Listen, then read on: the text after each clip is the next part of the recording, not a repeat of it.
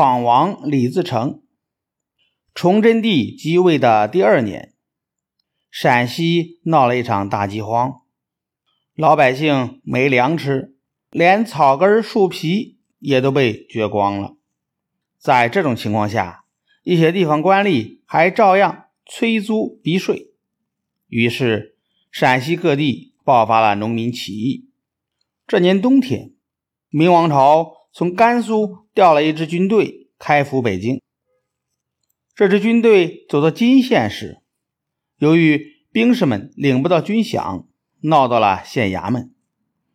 带兵的将官出来弹压，有个年轻兵士引头，把将官和县官都杀了。这个兵士就是李自成。李自成是陕西米脂人。出生在一个农民家庭里，少年时就喜欢骑马射箭，练得一身好武艺。这一次，李自成在金县杀了朝廷命官，带着几十个兵士一起投奔王佐嘉领导的农民军。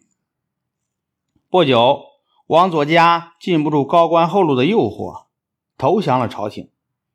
李自成不得不另找队伍。后来。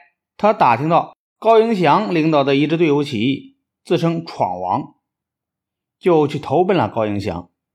高迎祥见李自成带兵来投奔，十分高兴，立刻叫他担任一个队的将官，大家把他叫做“闯将”。为了对付官军围剿，高迎祥把十三家起义军的大小头领约到荥阳开会，商量对敌的办法。李自成认为，起义军应该分成几路，分头出击，打破敌人的围剿。大家听了，都觉得李自成说的有道理。经过商量后，十三家起义军分成了六路，有的拖住敌军，有的流动作战。高迎祥、李自成和另一支由张献忠领导的起义军向东打出了包围圈。崇祯帝和地方大臣都把高迎祥的队伍看成眼中钉，千方百计的要消灭他们。有一次，高迎祥带兵向西安进攻，陕西巡抚孙传庭在山谷里埋下伏兵，高迎祥没有防备，被捕牺牲。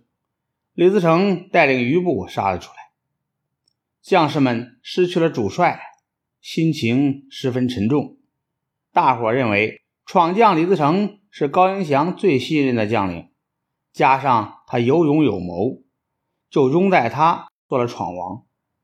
从那以后，李闯王的名头就在远近传开了。李闯王的威名越来越高，使得明王朝害怕和仇恨起来。崇祯帝命令总督洪承畴。巡抚孙传庭专门围剿李自成，李自成的出警一天比一天困难起来。在这个困难的时刻，另两支起义军的首领张献忠、罗汝才都接受了明朝的招降。李自成手下的将领也有叛变的，这使李自成处于极其危险的境地。公元一六三八年。李自成从甘肃转移到陕西，准备打出潼关去。洪承畴、孙传庭事先探听到起义军的动向，便在潼关附近的崇山峻岭中布置了三道埋伏线，然后故意让开通向潼关的大路，诱使李自成进入他们的包围圈。李自成中了敌人的计，起义军。经过几天几夜的搏斗，几万名将士在战斗中阵亡，队伍被打散了。李自成和他的部将刘宗敏等十七个人冲出了重重包围，翻山越岭，排除了千难万险，才到达了陕西东南的商洛山区，隐蔽起来。